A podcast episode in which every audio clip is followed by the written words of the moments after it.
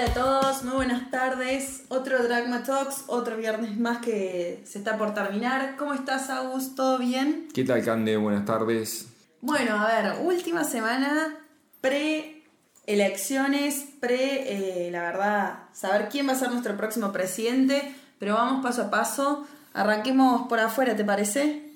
Dale, las horas más oscuras. Sí, son las últimas horas. ¿Qué pasará este fin de semana, no?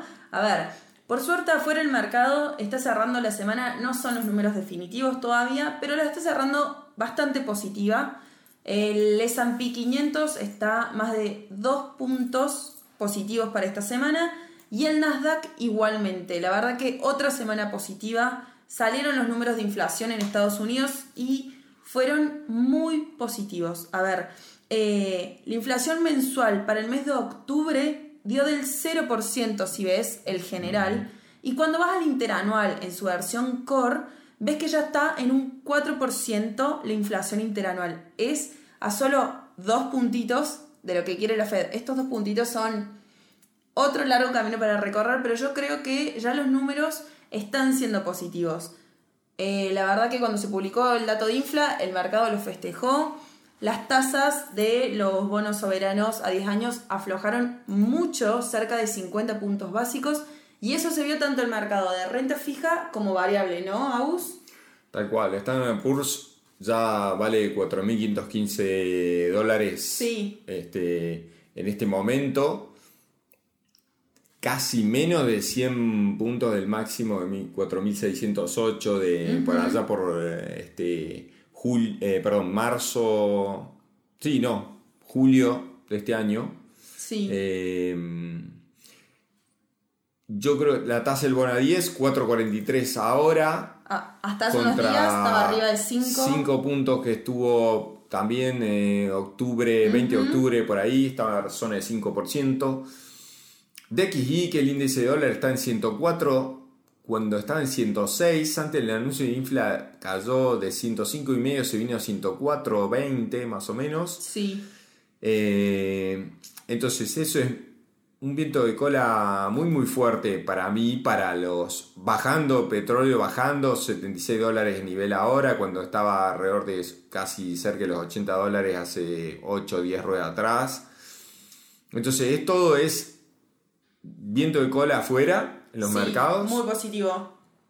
Nosotros creemos que, eh, yo personalmente, en base a todo lo que me llega, eh, creo que el balance me da positivo eh, de acá hasta fin de año. O sea, un rally de Santa Claus, como le suelen decir, es muy probable que se produzca. Yo creo que en eso, definitivamente, me parece que los dibujos de los índices apuntan a eh, eso. A ver, el S&P, por ejemplo, los mínimos de octubre fueron a fines de octubre y desde esos mínimos del 27 de octubre ya subió 9,5 puntos por ciento, ¿no? Es eh, muy importante las subas que están teniendo en estos días y es como un viento fresco, yo creo, para cerrar el año. Después de un año que si bien tuvo sus momentos positivos, no dejó de ser complicado para los mercados internacionales. Nada, que está casi en el mismo máximo de, por allá por julio, sí. 18 y 19 de julio que llegó a tocar, está en 15.900 puntos, 15.854 para ser exacto en este momento, pero esa zona si la rompe, eh, va a romper el máximo de aquel julio pasado y me parece que se va a perfilar para ir a buscar eh, un, un, excelente diciembre para mí. Eh, bueno, en algún momento hacer máximo del año de acá hasta que termine. Yo creo que lo, va, lo puede hacer tranquilamente. Eh, la visita de Xi, eh, de Xi Jinping a, Estados Unidos mm, esta mañana, por lo menos con las reuniones con Biden, no había sido nada muy espectacular en términos de acuerdos mucho menos después que Biden le dijo en la casi prácticamente en la cara de que, de que era un dictador, a mí pensaba que, era un dictador. Ellos que deberían ser más diplomáticos que nadie son a veces. Pero bueno, después los locos somos nosotros, pero em, yo creo que eso no sé si esas visitas son muy relevantes en términos de mercado, me refiero. Pero sí lo que yo creo que la discusión por estos días afuera, ¿no? Eh, pasa por ver qué pasa con... con de acá en adelante, ¿no? De acá en adelante y si va a venir una, efectivamente una, un aterrizaje suave. Yo creo que hoy lo que tenemos que pensar, a ver, el mercado un poco se está perfilando a que la Fed empiece de a poco a cambiar el tono de su discurso y empieza a hablar de una baja de tasas y todo eso. Pero hay una realidad que muchas veces la historia nos mostró de que, a ver, una suba de la magnitud que tuvimos eh, en el año pasado y este año no suele darse vuelta sin que algo se rompa, ¿no? En la economía real.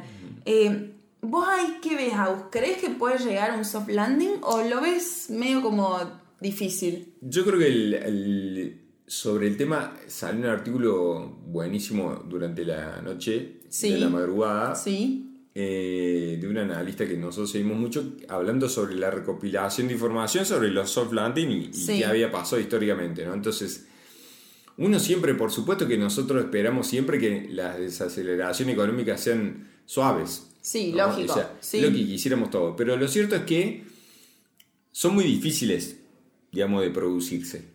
Y ahora vamos a ver por qué, pero nosotros tengamos en mente que eh, si las inflaciones caen, para decirlo en un renglón, sin afectar mucho al crecimiento, las acciones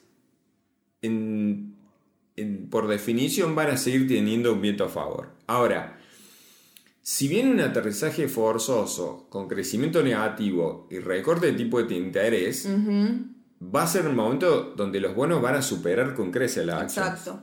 Entonces, esa pregunta es totalmente relevante hacia el futuro y es la pregunta más importante que se deberían estar haciendo todos.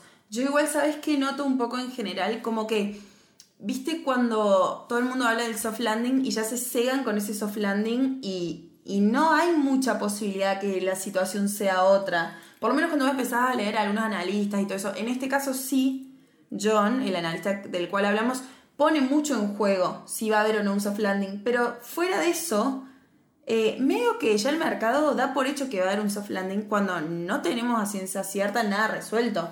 No, pero bueno, el mercado así es sentimental. Eh, o es, eh, no sé si sentimental. Medio como el Es muy es muy, eh, como te diría, visceral a veces. Entonces, lo cierto es que los aterrizajes suaves son raros. Entonces, si vamos a la realidad, desde, la FED de Paul Volcker, que la inflación en los 80, claro, o sea, de los 80 para acá, un soft landing se produjo solo una vez, y fue en 1995.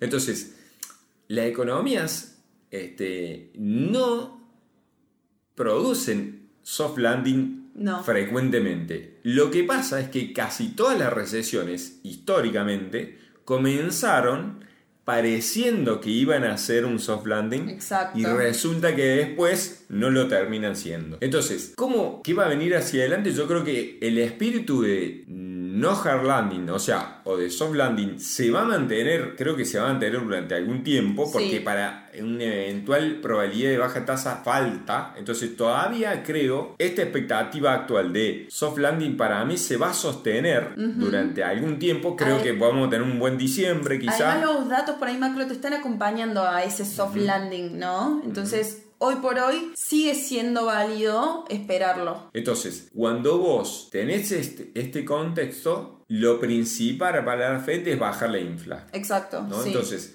si vamos a esa variable, a, mirar esa variable, nunca o por lo general, nunca se ha logrado bajar la inflación del 5 al 2 sin una recesión, de por medio. Exactamente. Con lo cual, estamos en, el, en en un caso diferente a la historia y te diría que normalmente no. O sea, cuando la historia no acompaña con lo que quiere el mercado. Sí, sí, Entonces, las horas más oscuras del mercado respecto al, al, sector externo, diría yo, o, o a los mercados de afuera, sería, y la clave pasa por qué, qué va a venir. ¿Una recesión con, como Dios manda o un atípico soft landing como en aquel 1995, donde quizá...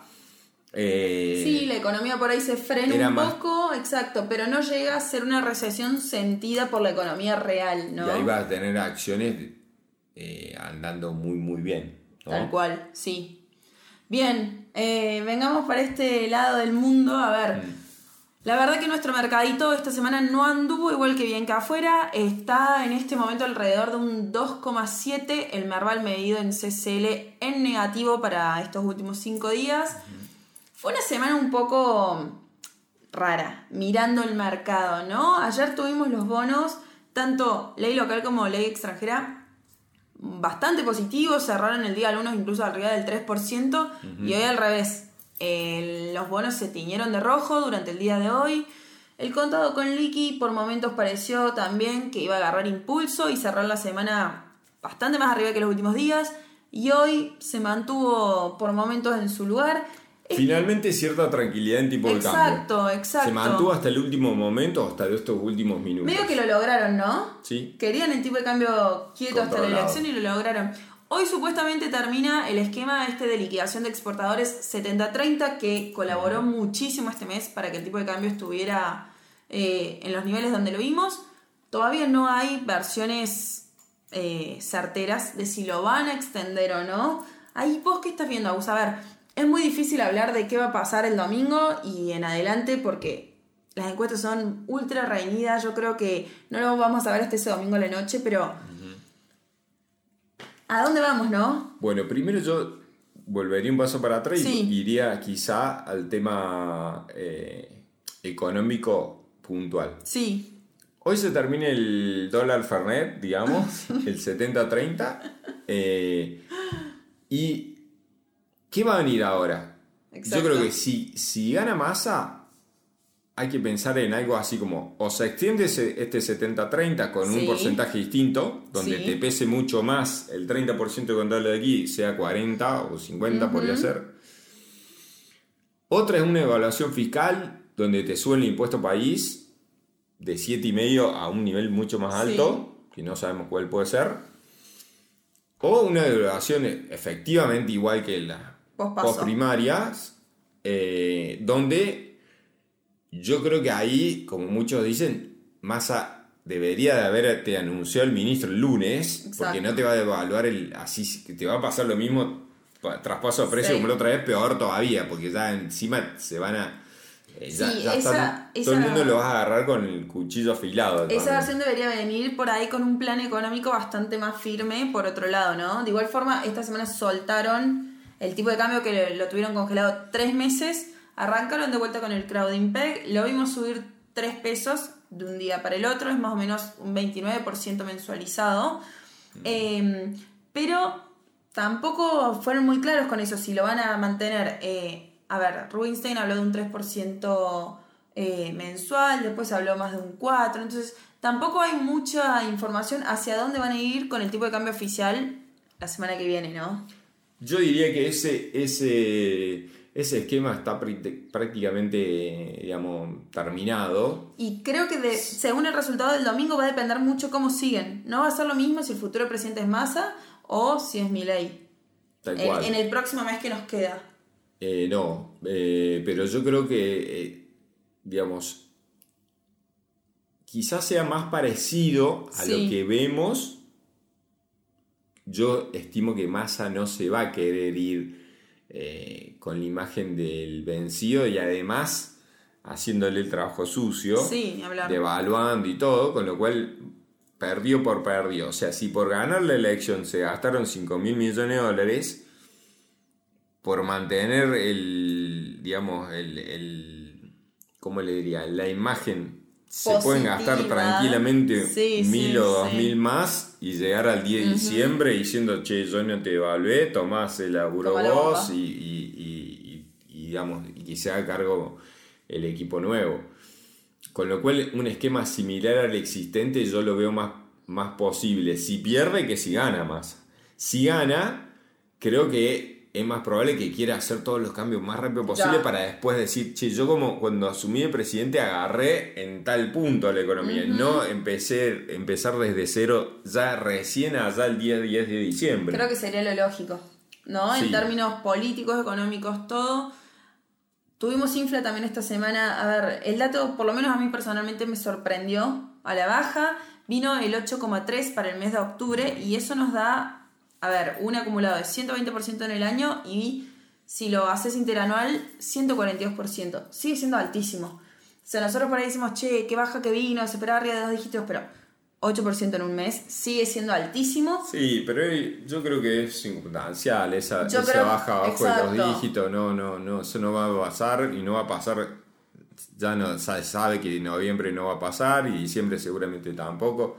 Con lo cual, yo como les digo, lo, lo, he dicho ya algunas veces, para mí nos toca uno o dos meses de infla de más del 20% en algún momento de los próximos cuatro o cinco meses, sí o sí. Sí. Eh, Massa va a, querer, va a tener que, si gana, va a tener que ir al fondo a convencerlo de que no es el mismo que les mintió antes. Uh va a tener que ir al fondo a presentarse a ver quién es y ver eh, si le creen.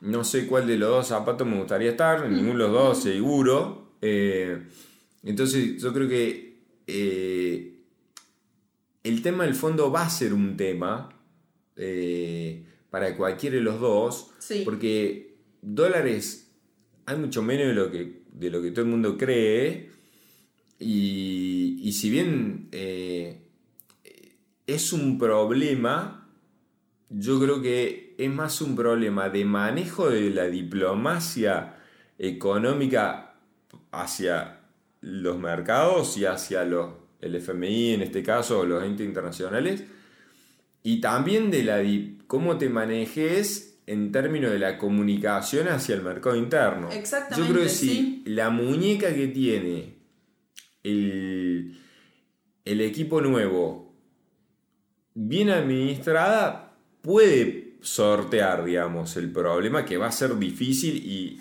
digamos, nosotros esperamos para el año que viene, fíjense la magnitud del problema, que con todo saliendo bien, con masa entre 200 y 300% de infla y con mi ley, con todo saliendo bien y entre 300 y 500. Sí, sí.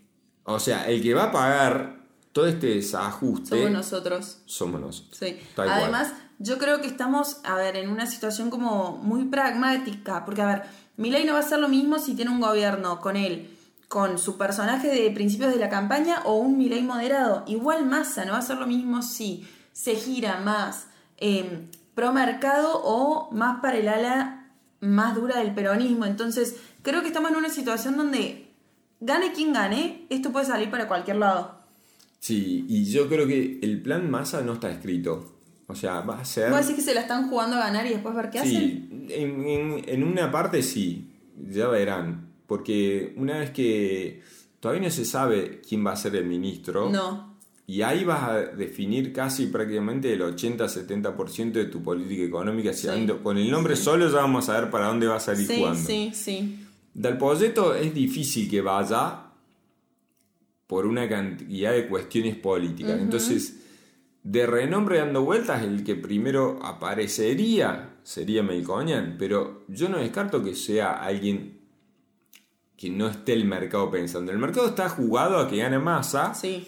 Cuando las encuestas y o al menos los sentimientos a esta última hora dan que, que están jugados para el lado de Milley. Bueno, de igual forma, viste que hay un gran porcentaje de indecisos o de votantes en blanco que muchos decían a último momento, ¿no? Creo que eso te da como un amplio margen a que lo que te dice la encuesta o en general el sentimiento de mercado se te dé vuelta, ¿no? Sí, yo creo que ayer a la mañana estaba escuchando un call con Jacobe, que me parece genial a veces, y él, él decía, haciendo poroteo, básicamente lo define los de Bullrich de Bullrich hay una parte que ya sabe que va a votar a Milei, hay otra parte que ya sabe que va a votar a Massa, pero hay un 15% que no sabe a quién votar. Que todavía está indeciso. Lo que haga ese 15% es lo que va a definir la elección. Sí, Pero decía algo que también me parece eh, eh, totalmente crudo, pero, pero real.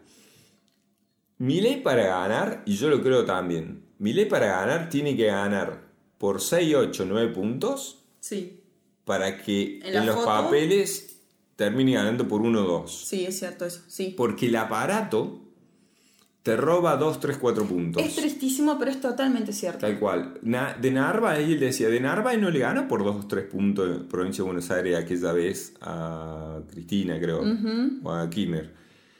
Le ganó por más. Pero tenés que es un, son partidos que tenés que meter seis goles para que te anoten uno. Y eso es tal cual.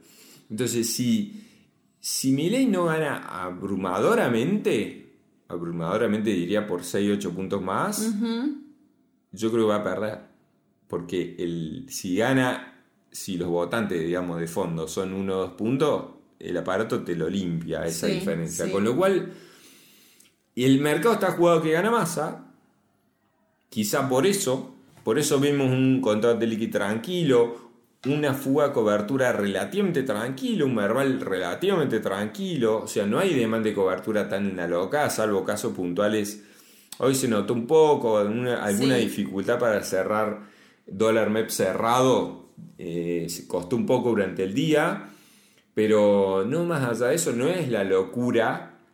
Futuros subieron también, eh, por supuesto, subieron algo eh, Durante toda la curva, salvo noviembre, pero nada, o sea, no son los niveles de previo a la primera vuelta o a las pasos. Es verdad que hay mucha cobertura que se armó previo a la primera vuelta que no se desarmó, ¿no? Porque es tanta la incertidumbre que no se desarmó. Pero es verdad que en general ese ímpetu, esa búsqueda desesperada por no importa que yo lo pago, eh, no estuvo en esta vuelta, ¿no? Por lo menos nosotros no lo notamos. La gente se moderó más, no, eso me parece caro, no lo pago.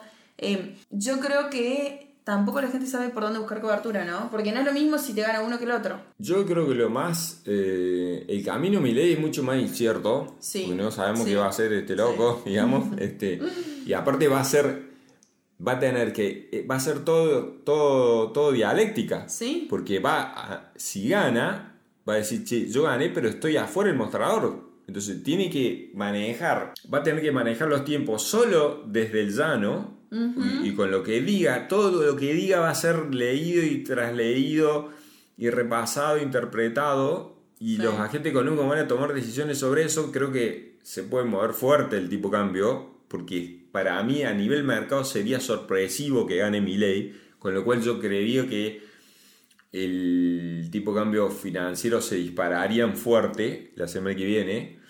Eh, no sabemos qué va a hacer más al respecto de eso. Suponemos esto que dijimos, pero no sabemos a, ciencia cierta. Sí. Pero la brecha se podría ampliar, porque todo el mundo diría, che, ganó este, no sé si va a dolarizar efectivamente, pero ante la duda, vamos a dólar, todos trataríamos de aumentar lo más posible esa posición, con lo cual los financieros...